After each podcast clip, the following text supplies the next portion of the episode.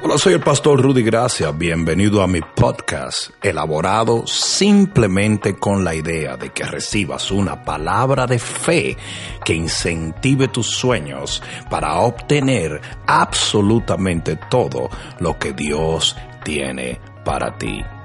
Desde Bogotá, Colombia, me gustaría saber cómo identifico el llamado y el propósito que Dios tiene para mi vida.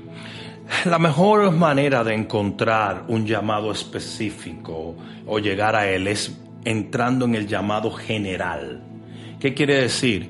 Tú entras en todo lo que es servir a Dios en la iglesia y el Señor va puliéndote y demostrando estos talentos que tú tienes hasta que te va abriendo camino y tú llegas a un llamado específico.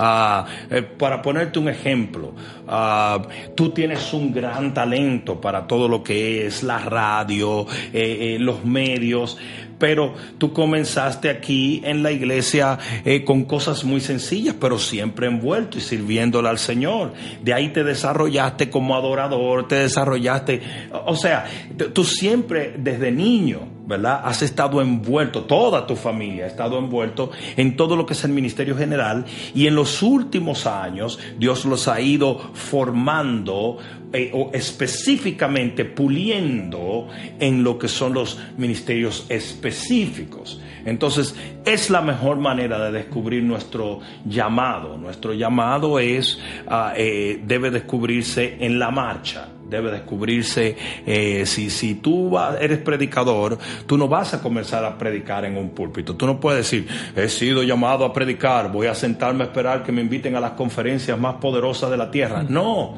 tú tienes que empezar a predicar en, en la calle, eh, predicar en los grupos, predicar aquí, predicar allá, y el Señor va a ir puliendo ese talento, puliendo ese don, y te va a, llegar, te va a llevar a un llamado específico. Y también es el tema de ser fiel en lo poco, ¿verdad? Sí, por supuesto. Y, entender que lo poco no significa que no tiene valor.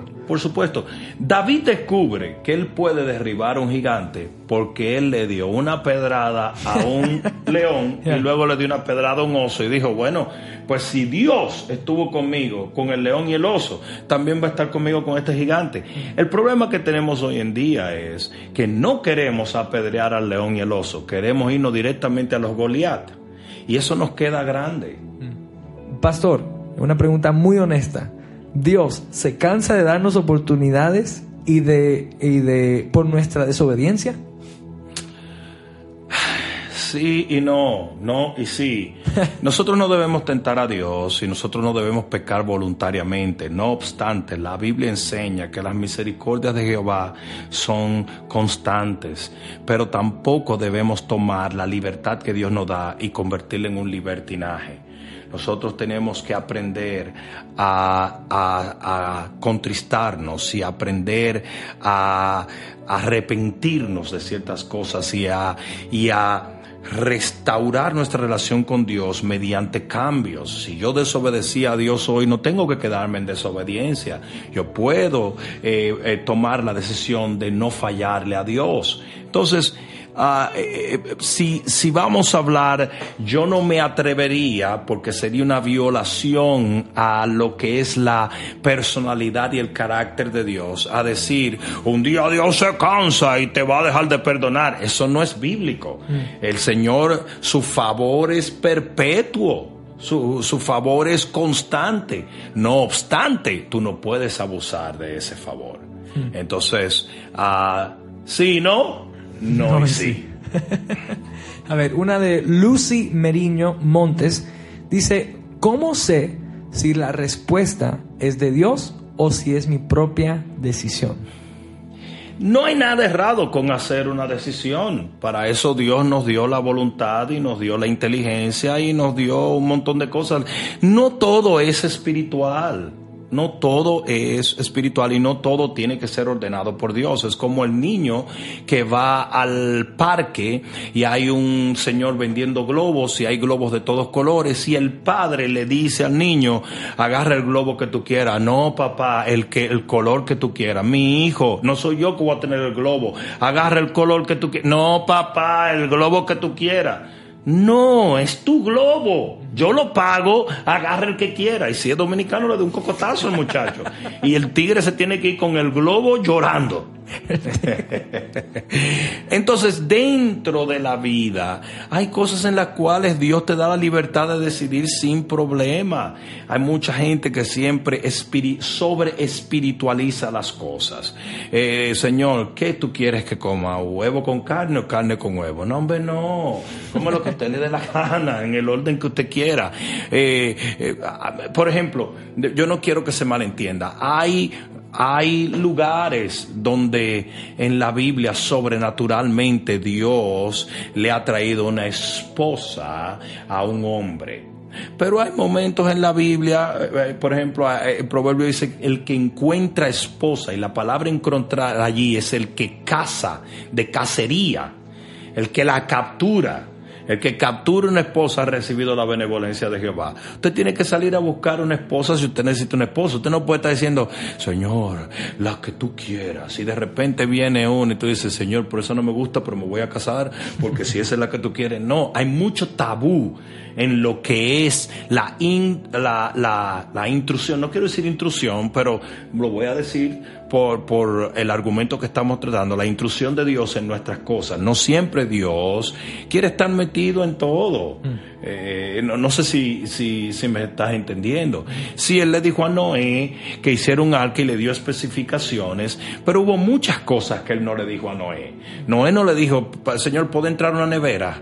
Eh, claro. Eh, nada de eso, ¿tú entiendes? Señor, ¿dónde pongo la jirafa? Nada de esos detalles fueron dados en la Biblia, porque no tienen importancia, porque para eso Dios te dio sabiduría e inteligencia. Mm. Eh, ¿Entiendes? Entonces, la gente sobre espiritualiza y quiere encontrar una señal espiritual en todo. Y eso no es cierto. Tú, ah, Ricky, tú no oraste para ver qué tipo de micrófono tú ponías en este lugar Tú simplemente pusiste los micrófonos que el budget que tu pastor te dio eh, eh, ameritó y se acabó. Entonces, hay muchas cosas que Dios deja en blanco para que nosotros podamos hacer decisiones que no necesariamente se generan en Él. Porque si Él hubiese querido crear robots que cada vez que Él diga he, hagan he, Él lo hubiera hecho, pero para eso nos dio libre albedrío y nos dio pautas y nos dio inteligencia y nos dio un cerebro y nos dio un sinnúmero de cosas para que nosotros pudiésemos decidir y sentirnos feliz con las decisiones que hagamos. Y cuando hicimos una decisión mal, nos arrepintamos y hagamos una decisión diferente. Creo que también ahí, Pastor, nos dio pastores, ¿verdad? Nos dio líderes para también estar bajo autoridad. Claro, hay muchos filtros en los cuales tú puedes, pero yo quería dirigirme simplemente a lo que es la sobre espiritualización, que no cometamos ese error, porque entonces nos pasamos la vida eh, siendo muy extraños en todo lo que hacemos. Eh, y la verdad es que no hay necesidad.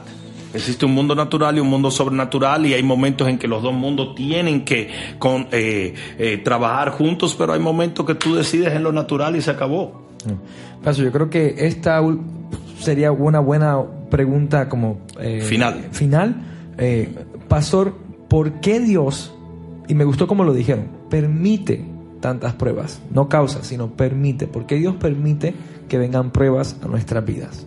Porque todas las cosas que acontecen en nuestra vida tienen un propósito eterno, no un propósito inmediato.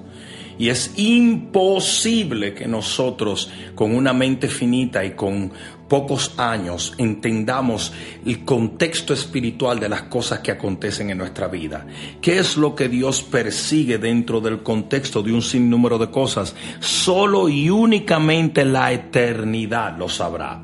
Por ejemplo, cuando Moisés comete el error de golpear la roca y Dios le dice, no vas a entrar a la tierra prometida, él comienza a orar, Señor, quiero entrar, quiero entrar. Él dijo, no vas a entrar, yo juré que no entrabas. ¿Por qué?